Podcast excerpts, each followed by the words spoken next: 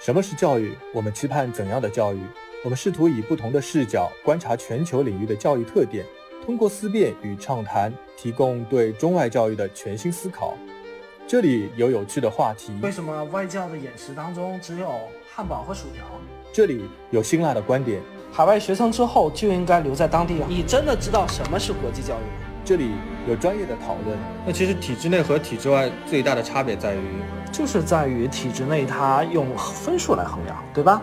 欢迎收听 K 十二教育谈话节目《无东西》。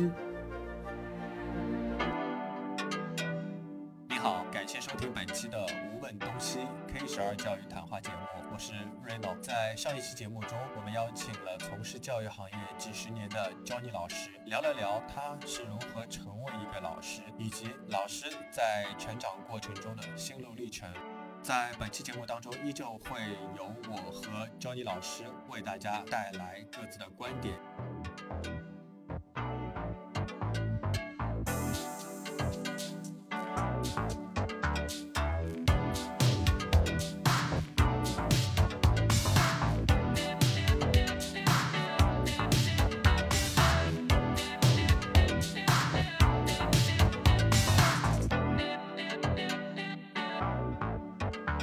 好，那这一次的话呢，我们又是请到了啊，我们上一期的嘉宾 Johnny 老师。大家好，在去年啊，这个二零一九年的三月份左右，哎，我发现我们在国家规定的课程之外的话呢，还另外增加了这个三门的课程。那首先的话，我想问一下 Johnny 老师，你自己啊，如果让你回想你当年的这个学习课程，你还记得吗？记得呀，在体制内里学的语文、数学、英语、思想品德之类的是吧？对。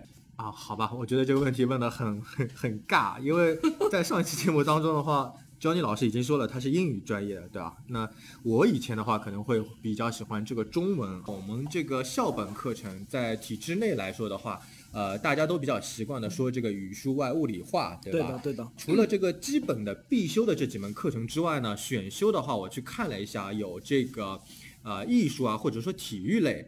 嗯，除此之外的话，它在不同的年级，比如说小学啊、初中以及高中的话，它会有分门别类的这个课程啊，逐步递进的这样一个过程。那其实，在这些课程当中的话呢，呃，每个人都会有自己的一些喜好啦。但是啊，我们回到今天我们聊的这个主题啊，什么样是是课程？究竟这个课程的话呢，意味着什么啊？其实，张尼老师，你从最初来说的话，是不是你以前教书就就有课程这个概念？呃，我们最初接触的就是一门课啊，上什么内容，怎么上，上到哪里啊，这个叫课程。但是“课程”这个词呢，在我的理解来讲呢，它就是一个体系，它是一个来自于拉丁语啊，然后派生出来的一个词。嗯。那么呃，现在我们把它作为演出来，从拉丁语演出来一个这个传统的一个课程体系，就是呃，构建自己的一个知识的一个系统。它的一个独特性，呃，对，它这个课程我们中文叫课程啊，它在 K 十二当中是叫什么来着？课程叫 curriculum。哦，就听上去非常的这个，嗯，非常的啰嗦，是吧？非常的啰嗦。所以，所以拉丁文当中它是只有几个字母，是吧？叫 C U R R E R E，啊，它主要是跑道的意思，叫 race course。所以我们大部分的学生都会说，你上的课程叫什么？叫 course，C O U R C，对。嗯，就是用拉拉丁语这个单词来的。嗯，然后我们通过一门一门的课程去叠加，然后逐步完善这个对完善这个课程的一个体系。嗯啊，最终就有了我们现在说的这个课程体系，对吧？对的，课程体系。也就是说，不管现在我们的这个公办学校啊，体制内或者说体制外的，他们都非常强调说，我们在这个学校用的是什么样的一个课程。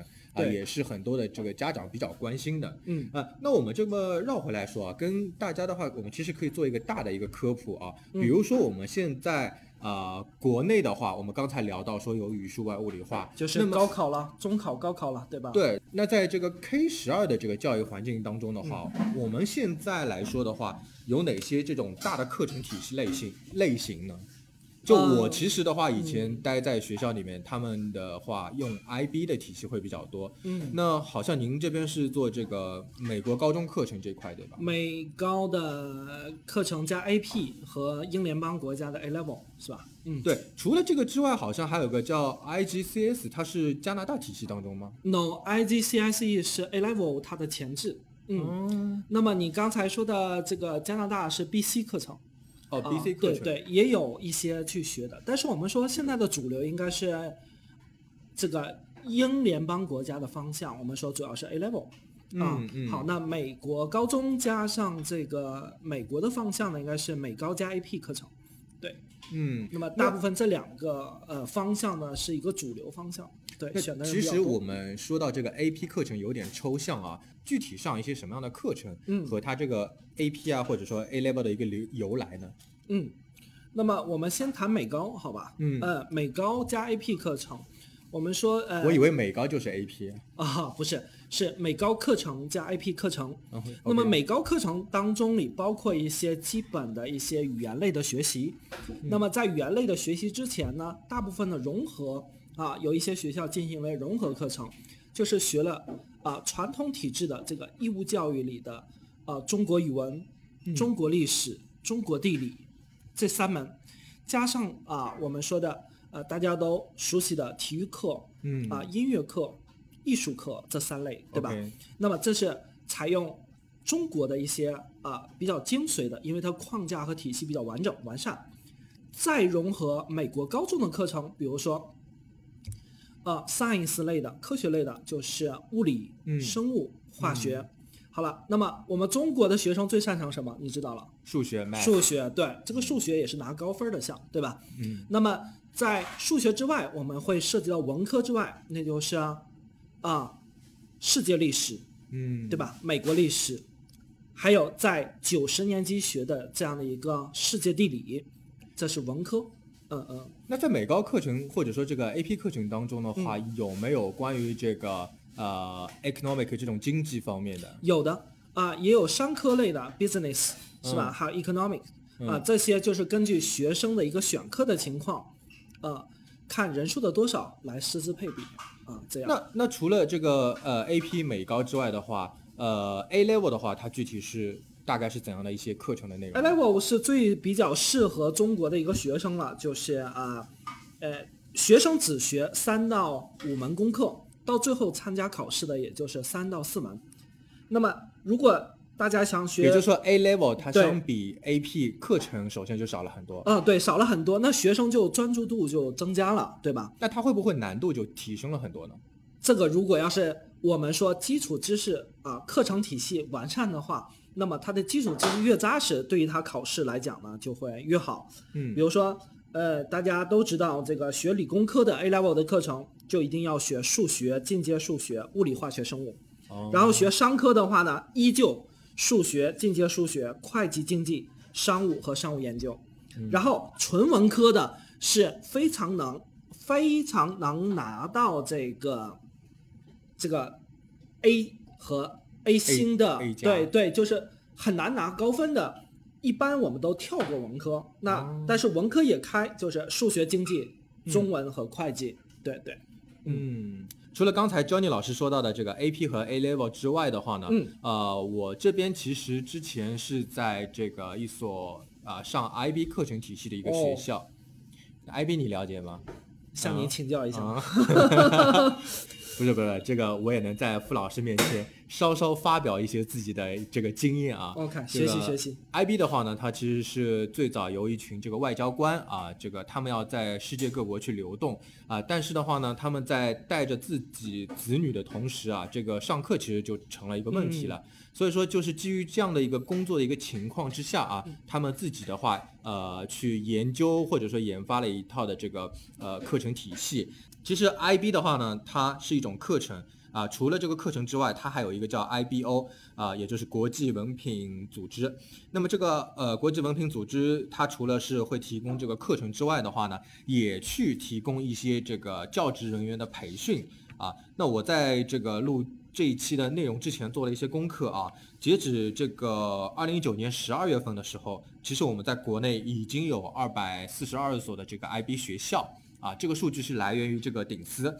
那么另一个数据呢，是二零一八年就更早的时候啊，中国这个大陆有一百二十五所 IB 的这个授权学校。那这个数据的话呢，是来自于这个新学说啊。那其实我们说 IB 这个课程，它究竟有些什么样的一些内容呢？它大体来说的话，分为这个四个阶段。比如说，它在这个小学的时候啊是 PYP 啊，然后这个中学的时候是 MYP，等到高中部分的话就是 DP。那其实我们在呃国内的 IB 学校来说的话，它反而是首先会去申请到 DP 的这个学校认证会比较方便一点。呃，这个理由也很好理解了。呃，其实我们呃国内的家长还是比较看重于这个出分这一块的。对的。所以说，你这个 DP 的学校啊，一旦你这个有好的成绩的话，那么家长啊也就会比较认可这个学校。但相反来说啊，像 PYP 或者说 MYP 这种的课程呢，呃，你一时半会儿其实看不到太多的效果。对的。尤其是 M 呃，尤其是 PYP 这个。呃，primary school 的这个小学的这个时候啊，你很难去看到他学有怎么样一些成就，再加上 IB 的这个课程体系，它并不是一个很我们现在说的这种很鸡血的这种状况啊，它适合那些喜欢有挑战的学生，是是，对对，精力充沛的学生，对，而且另一种说法不是说你 IB 从小学到这个初中没有什么太多硬性的考试就很开心了啊，它不是这样子的，它越往上越难走。它除了你常规的这个考试之外，比如说像 SAT 啊，嗯啊或者说托福啊之外的话，它还是要去有这个 IB 的这个相关的考核的这个内容的。所以网上一直流流传一个梗，就是说这个如果给自己孩子读 IB 课程的不是亲生的这种 这种说法啊。那其实除了这个呃四个阶段之外的话呢，它这个 IB 有一个核心的课程的理念，它有分这个 TOK 啊，还有这个 EE。还有这个 C S 呃 C A S，那简单来说的话，它就是说 T O K 是这个知识论啊，那 E 一的话呢，就是你要去做这个论文啊，通过你这个 research 这个研究，然后你去写一篇这个大论文。那么到了这个 C A S，它是比比较偏重于这个社会实践的。那这个呢，也是我之前在学校的课程体系当中学到的一些皮毛。那如果的话呢，呃，家长啊，或者说其他的这个老师啊，对这个课程体系。啊，有更多的这个好奇，可以到网上去查一些相关的这个资料。我们也可以接下来分几期，专门对 IB 进行介绍，专门对 AP 介绍，专门对 A Level 介绍。是，我们可以分为一百五十期，就说这个 IB 啊。OK，其实。每一个课程的话呢，它要做成一个体系都非常的不容易啊，都是一代代这个老师啊经验的积累和不停的这个推翻。那其实我们可以再聊一下，比如说国内或者说国外的课程啊，嗯，对我们自身的话会有哪些的不同的一些影响呢？比如说，我想到国内的课程，因为我没有去读过这个体制外的这个课程嘛。那以前我们上这个语数外物理化的时候，我最头疼就是数学。嗯，我数学特别差。嗯，然后这个呃，就像这个韩寒，他比如说也会有这种偏科的情况。对的。那这个是不是可以说是我们的一些课程设置还应该更合理一些呢？或者说，呃。我们是不是有必要去说这个文理分科或者怎么样我们说，如果学生他是比较偏科的，而且他注意力和精神只能集中在少量的科目上，我们还是建议他读 A Level 英联邦，呃，国家这些体系的这种课程，对吧？对。那么如果有必修和选修的话，你刚才说的必修和选修有一些是一定要学的，那么选修课呢，是为了增加兴趣和学生的一些选择，可以。哎，那比如说傅老师，你其实从小也是这个体制内学习嘛，对的，吧？体制内。那你说你很喜欢英语，那么你会不会有一种这种偏科的情况出现？会的。你什么最差？嗯，这揭我老底了是吧？呃，我也是数学比较差。真的吗？真的，真的。对，因为呃，当时应该是不是学习的方法，而是觉得自己在这方面的一个兴趣爱好，并没有像英语那样，哎，我可以不断的去和。呃，外教沟通交流，嗯，或者是说我可以背背单词，很有乐趣。但是有些我的同学呢，他就是特别喜欢解题，就不喜欢背单词。嗯，所以我觉得对于学生来讲，学习方法和老师的引领是更显得重要了。那会不会有种说法啊？比如说背单词其实也挺枯燥的，数学解题到一定境界也挺枯燥的。对的，但是，呃，基础呢都是由这些啊、词汇啊，嗯或者是说数学的一些解题最基本的一些解题开始的，嗯然后越往上垒呢，你要去发现这门学科的一个乐趣。那你刚才说到，就你以前英语肯定是比较好，对吧？然后数学你说比较呃比较比较一般一点。嗯那什么样的课程会让你觉得哎特别感兴趣？比如说什么生物课解剖小青蛙、嗯 什么那种吗？如果要说除了这个呃学习类的，那哎，你有没有播过那个青蛙卵的那个膜？我还我还真的没有，不就是以前有篇课文叫同地啊同地周播那个什么什么什么科学家什么的。我为什么没学过哎，那你小桔灯有印象吗？冰心的小桔灯。啊？冰心的文章我们倒是读他的，嗯那看来其实，比如说傅老师他这个是汕头那边对吧？啊，对然后我上海这边，其实我们各地的这个课本的上的内容也是有差异。对，他呃教材也是有地方性，对对对，我们就分国家教材，然后还有地方教材，对对对还有这个校本教材，正确，对吧？我今天去查了一些这个资料，还说有一些学校有隐性的课程，对的。对吧？就它可能它并不是一个成体系，也不是国家这个啊、硬性规定的。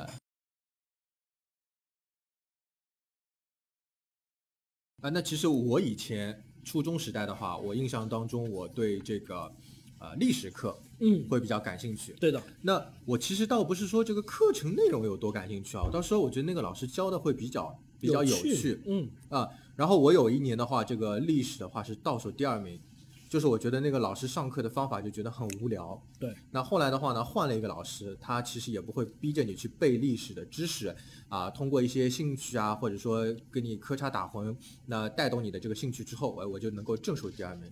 所以我觉得就是，其实你这个课程的设置和老师的这个教学嗯相辅相成，对的对吧？但总的来说的话，你觉得在这个教学过程当中的话，课程和老师一定要去选出一个重要性的话，你觉得哪个最重要？我觉得核心是呃学生，主体是学生，对吧？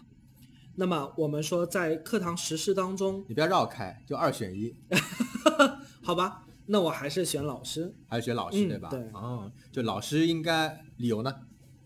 理由因为老师他不仅仅教你知识，因为你是个老师。还可以教你如何做人啊，做一个更优秀的人。我觉得这一点就更重要。嗯，那我不知道同不同意哈？同意同意。哎，正好可以跟大家聊一下，就是我们中国的这个高考和这个 A level 对比的话，嗯，这个话题我们可以去展开吗？可以展开啊，就是说我们说现在大家在选择学校的时候，呃，还有一些家长呢，他是呃家长的这些小孩呢是从啊、体制内里出来的，想走国际的方向。那么我觉得，呃，高考呢，它一考定终生，然后复读的成本也比较大，然后压力也非常大，对于学生和家庭都是一样的。但是呢，呃，这个读一些，比如说适合中国的学生，像 A level 的话呢，那英国学生啊、每年一次，中国学生呢一年可以多次参加考试，哦刷到最高，对吧？那高中生涯呢，可以有很多次机会呢去呃考试，OK，对就中国高考就一次而且你，A level 可以考一年几次啊？三次。就是考的次数比较多。嗯那么我说，就是说学生呢，他是还选自己最擅长的，然后你不停的去刷这个成绩。嗯，那么对于你得这个高分的几率就会比较大，那么嗯我们申请名校的机会呢也就比较多了。嗯那么从这个考试内容上来讲呢，中国高考它是积累三年的东西，对吧？那还会有超纲的拉分的一些题目，是吧？像你想一下高考的时候，这个数学的这个拉分题，是吧？嗯啊，超纲题。但是呢，像英联邦国家的这样 A level 考试当中，它就不超纲，然后是分阶段考试，边学就边考。嗯然后你还喜欢这一门，你还有这个基础知识，嗯那我们说，它就怎么样了？没有特别的像这种累积的压力，对吧？啊，就不会说像高考一下子就神经非常的紧绷，对对它可以让你分批紧绷。对，分批紧绷，这样我觉得可以稍微紧一下松一下，稍微紧一下松一下，对吧？是，那就不至于太残酷，对吧？嗯嗯，OK。嗯，那其实 Johnny 老师他之前也是在这个学校负责这个课程设计这一块，嗯对吧？对那 Johnny 老师跟大家来介绍一下，就 K 十二教育当中的话，我们比如说这个美高它怎么去设置这个课程呢？嗯，比如说你是不是有权决定说我们在这学期或者说呃这这这一阶段的话去上什么课？是的，是的。我们先大概聊一下这个 K 十二教育当中嗯课程是怎么设置的，好吧？对，我们现在就是它也聊的是语数外物理化这种吗？呃，有的，就是我们说在九年级入学的时候呢，我们叫 foundation 的课程。嗯 foundation 的课程通常是中国类的，我刚才说了，中国语文、中国历史、中国地理。，Foundation 什么呀？就预科对吧？哎，对，就是我们说的一些基础的课程，OK，然后逐步衔接到什么呢？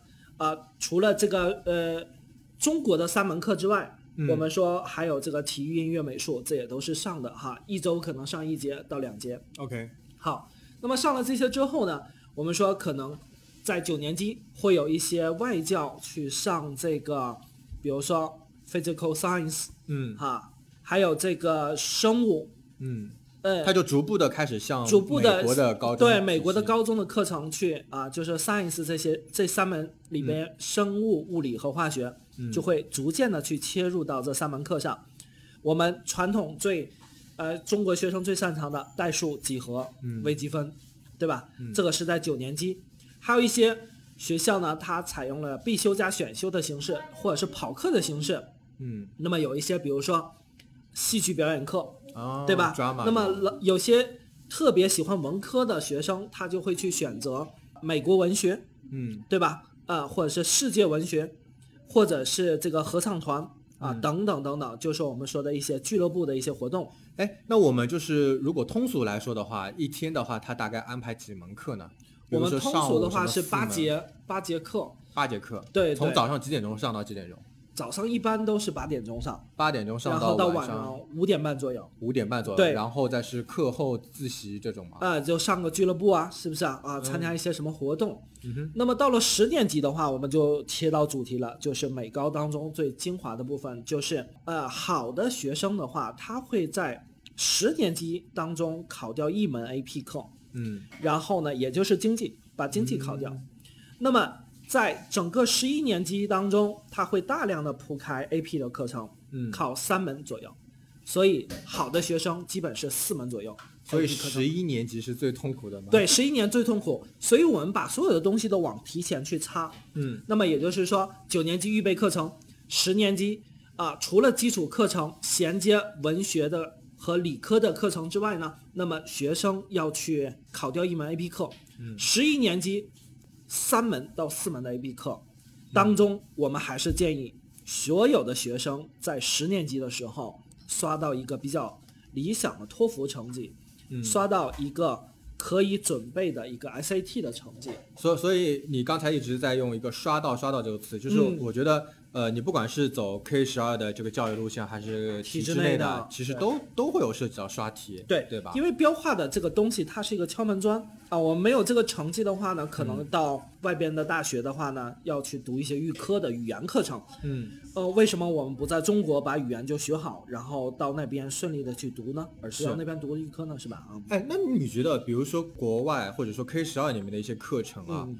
相比体制内，这个课程真的是，哎，我们应该很好的去学习一下之类的，有的有的，比如说这个不会是经济学吧？演讲课啊，演讲哦，啊、对对对我们想一下，中国学生他擅长刷题，嗯。算题拿分儿，嗯。但是他到美国大学的时候出现一个症状，一个是演讲能力是非常糟糕的，，OK，嗯。也就是说他平时锻炼的少，是吧？嗯。练 presentation 的时候也少嗯。啊，或者是辩论赛啊是这些情况，中国学生就退后了哦啊。第二个是中国学生到了美国，就是动手动手操作能力比较差，比如说如何制作 PPT，如何啊，这将、个这个这一块对吧？我以对这为如如何些是软去造一个房子，什么木哎，工活不是不是，就是他的一个软实力，就是嗯老外可能想要这个中国的学生让全体的学生都做一个嗯 presentation，嗯但是要以 PPT 的形式呈现。，OK。但是你就会发现，真的学生他的实力就有参差不齐了。就其实你指的是比较 paperwork 的这块东西。哦，对吧，paperwork 也要注意。它当中看起来好像很简单，做一个 PPT，但是它会有涉及到美美工啊，然后数据的整理啊，对，然后分逻辑思维啊，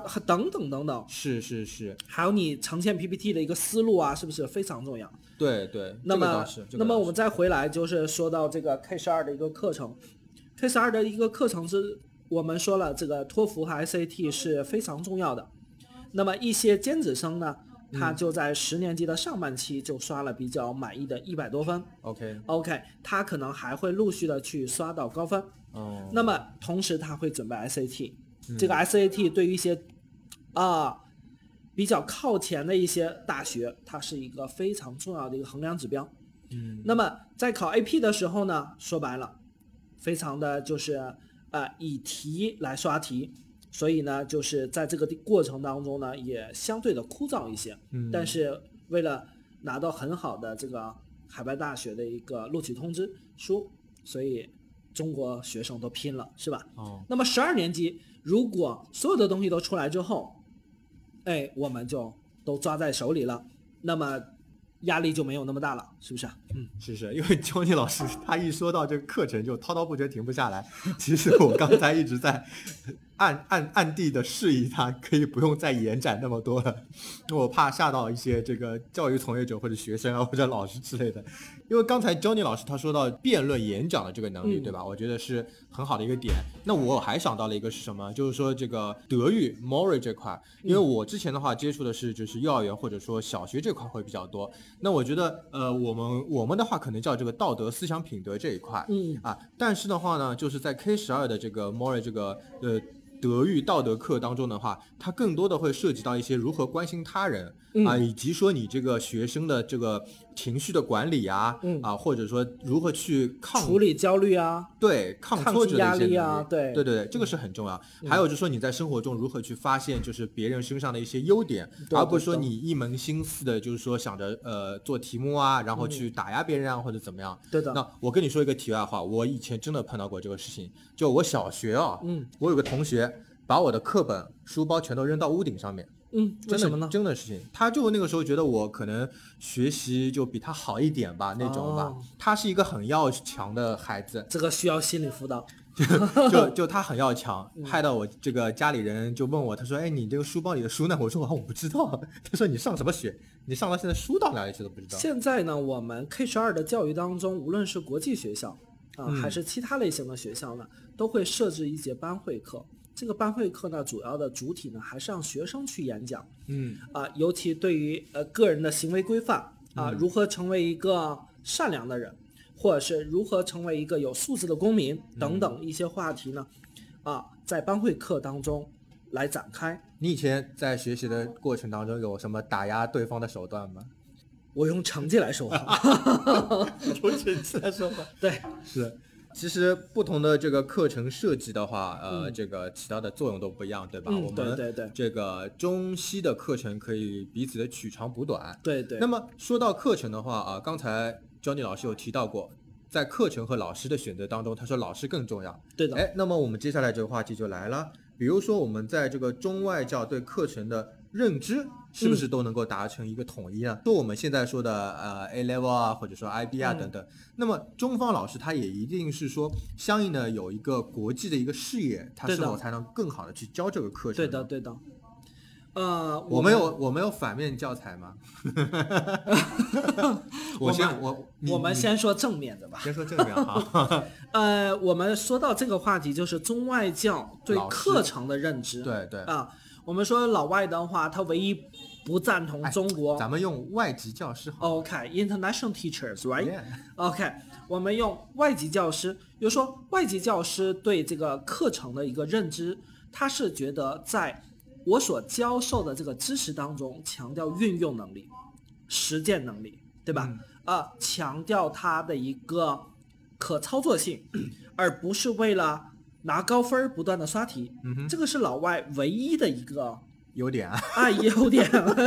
OK，那么中国老师看不下去了。嗯，为什么？中国老师希望我的孩子都上国外读好大学啊。就是那好大学的唯一的衡量标准是什么？你告诉我。分数。正确。那么分数当中哪一个是可以量化、可以看得见、可以短期的就能看到效果和突击呢？比如说语言类的考试有哪些啊呃，托福、雅思？SAT 对吧？这些对对。SAT，OK，就是这些中国老师嗯他就觉得，我为了这个结果当中可以帮助中国孩子嗯，去实现这个目标，那就是应试考试。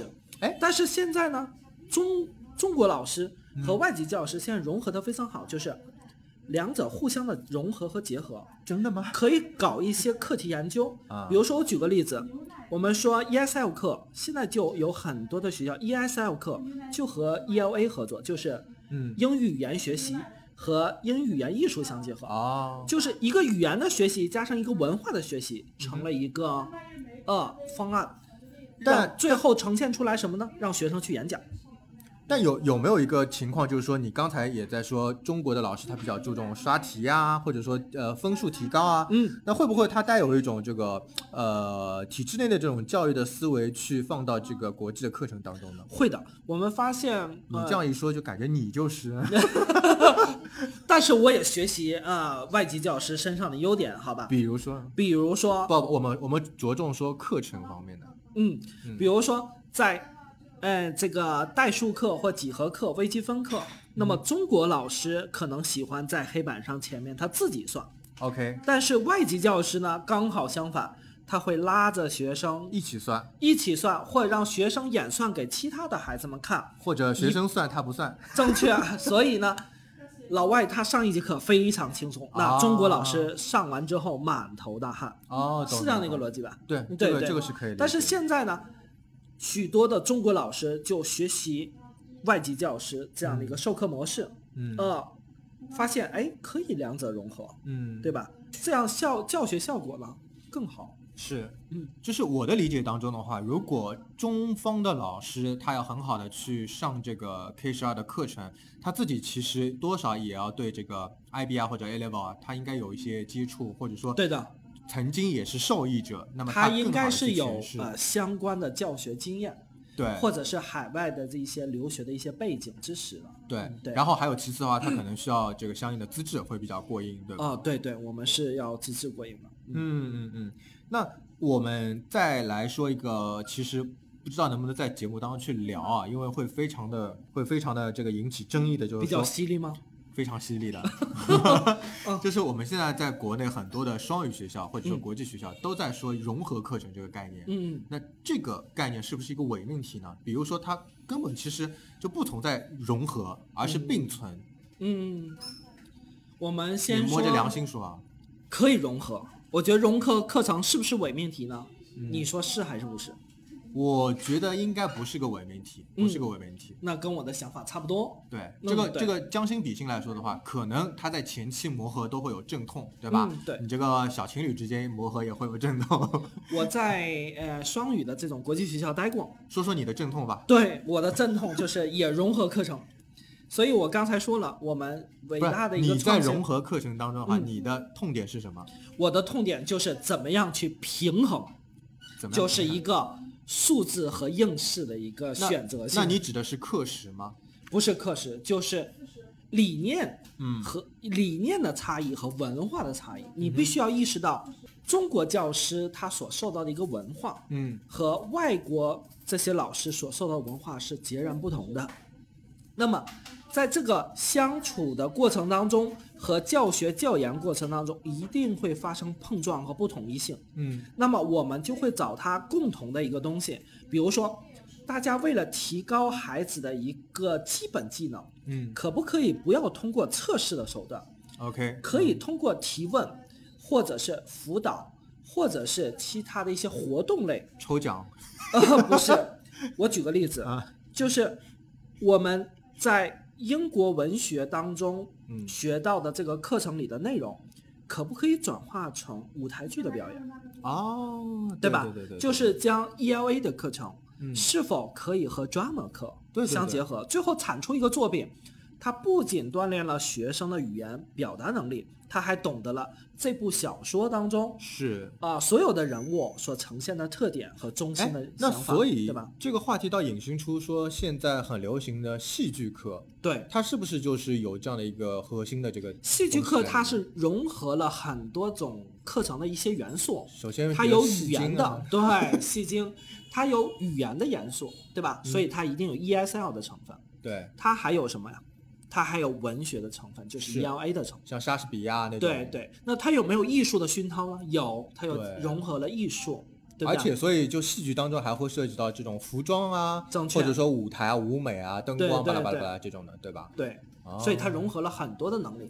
所以我们这种融合，很提倡戏剧。对对，这种融合课程，我觉得是非常有必要的。嗯那么当中呢，呃，我们说德育教育嗯，融合的也非常好。对，我们说传统的体制内的一些，啊、这个德育教育就是班会课，就是老老师进就是扶老奶奶过马路。对，然后呢，班主任就一定的说教，学生最讨厌，基本他就是闭着眼睛听你随便说，嗯啊、反正你就来吧，想怎么样怎么样。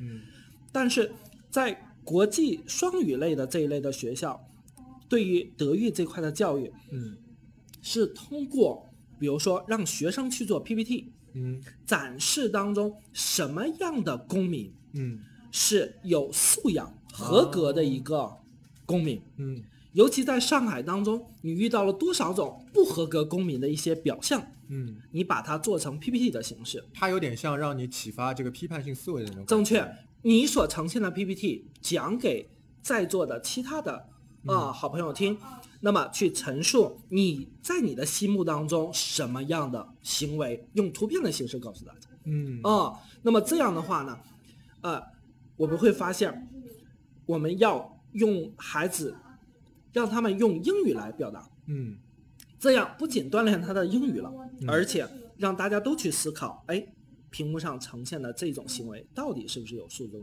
嗯，所以我觉得，啊、我们在啊、这个方式方法上的一种转变，我觉得这也是一种融合。是的，是的，对的，就是我们以前就像你刚才说的那个辩论赛，对吧？嗯同样是辩论赛，呃，这个辩论的课程可能是 K 十二教育当中比较呃凸显的一个特色。那么把它变成英文，对吧？那既可以达到我们说呃体制内家长希望能够提升学生英语能力的一个目的，嗯又能够去呃提升他一个个人的一个技能，对吧？这个是比较好的一个。那首先呢，我们今天就是在这里的话达成了一致，就是说融合课程它并不是一个伪命题，而是在前期的话，它可能会有一些磨合上的阵痛，这个是不可避免的。我们也正在努力去融合，对对吧？？而且我相信，就是随着这个国内很多的这个教师，他接触国际课程多了之后的话呢，他自己也会有一个呃改变或者说进化这一块，对吧？比如说像我们这个 Johnny 老师就那么的优秀，对吧？没有没有，今天其实也聊了很多的一个话题了，嗯畅想一下我们未来的这个课程的话，哪些是比较讨人喜欢的？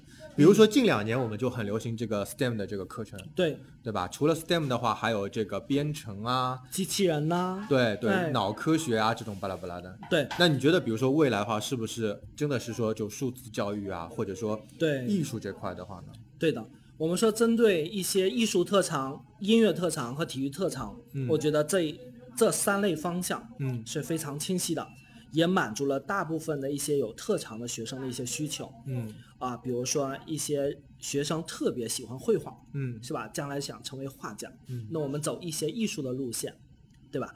那么有一些体育非常的擅长，呃，还有一些音乐爱好者，可不可以考个伯克利啊？是吧？嗯对，好，了，那么针对这特长生之外，我们说对于大部分的中国孩子，如果是比较普通的话，然后他又偏理工科，可不可以计算机编程啊？嗯是吧？可以考虑一些，如果他对理工科比较感兴趣，那么编程课呀，啊、机器人的一些课程是非常非常受欢迎的。哎，但现在我们好像人工智能，不人工智能，我们现在想到说去国外留学，好像都是冲着这种 STEM 啦这种的，对的对的。艺术类的好像也有，对吧？艺术我们说本身是需要这个小孩子基因或者是他有这样一方面的一个天赋天赋，对，这嗯是最根本的一个但但东西。我我发现啊，就是你即使去国外学这个艺术类的专业，嗯，它其实也有很多的这种和数据啊和科技相结合的。对的对的那，我举个例子，很简单，你以前画画用铅笔，用这个什么水彩，嗯现在画就是用那个 iPad，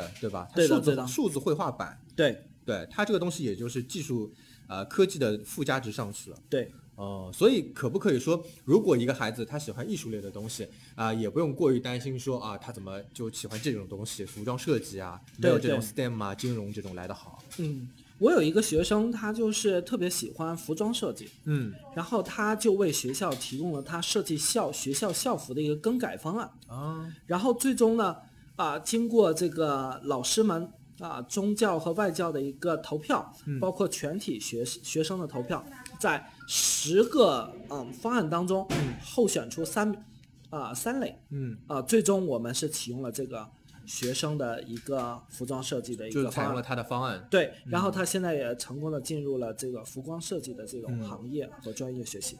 哎，那 Johnny 老师啊，像现在以你的这个、嗯这个学生这个接触下来的话，嗯你觉得目前来说，国内的学生还是比较喜欢什么专业啊？什么课程呢？呃，还是 STEM 的？说来说去 STEM。理工课程是的，是的，就是因为中国学生他的理科比较强嘛。但现在不是有这个风声说，就是美国它那个嗯 STEM 它限制是博士或者硕士的这种，对吧？嗯，级别的 level 的这种去学习，就是我们说呃，发挥中国人的强项，他本科不影响，不受影响。不会。那但问题是说，本科你上完了之后的话，他没办法就留在国外了，不管是美国啊或者英国的话，嗯可能是其他的课程。就是说呃，我们还是依据他的个人的一个规划和发展吧。我觉得也不能呃一味的去啊、呃限制和怎么样他，对吧？嗯嗯，所以我觉得编程啊，编程和这个机器人呢，对于一些特别有理工科天赋的话，可以尝试这两个领域。那么有些同学说这个，啊、我想成为政治家、政客或者是一些关于历史方面的，那我还是建议多参加一些商赛呀，我还是建议他不要在 国内混。不，可以参加一些商赛呀，是吧？模拟联合国呀，啊，一些国际的一些竞赛呀，嗯来提高一些啊这个软实力的一些背景。是是是，嗯好，我们今天真的是八卦了很多关于课程方面的，这个觉得比较可以说和觉得不太能说的都都说到了，聊都说了得非常的这尽兴。那么还是老样子，这个感谢 Johnny 老师来做我们这一次的这个嘉宾。哎，我们是不是过过几天应该讲一讲如何备考？因为我会刷分儿，是吧？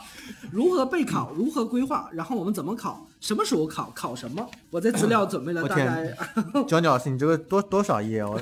你怎么准备了那么多资对呀、料？因为我我我多多准备了一些留学规划呀，或者是什么时候考什么试啊，节点是什么呀，然后我们做什么呀？好好好好，啊去英国去美国。，stop stop stop。好，其实我们还没到非常受大众认识别度很高的情况。sorry。对，当然就是如果有家长或者说这个其他的老师啊、啊、同行啊、教育界的人士想要来交流的话，那也可以通过这个我们的呃喜马拉雅的这个电台的平台啊，给我们留言评论啊。那在今后的话，我们节目也尽可能的呃加入到苹果的 iTunes 的这个 Podcast 当中啊，这样子的话呢，可以让更多的对 K 十二教育感兴趣的啊、听众朋友们能够了解到。好的，非常感谢这个 Johnny 老师这个来做这个嘉宾啊、那下一期节目当中的话呢，我们可能还会请到更多其他不同类型领域的这个嘉宾。不用我来了吗？我还没没想够呢。这个得看您的时间安排。好吧，提前给我预约大大啊。忙人嘛？好，提前给我预约。那我们这期节目就到这里，好，感谢大家的收听，拜拜，拜拜拜拜。好了，以上就是本期节目的所有内容。再次感谢您的收听。如果您也是 K 十二教育行业从业者，或者准备出国留学的学生，甚至想要了解中西教育差异的家长，欢迎您在喜马拉雅电台的评论区和我们留言探讨。再次感谢您的收听，我们下一期节目再见。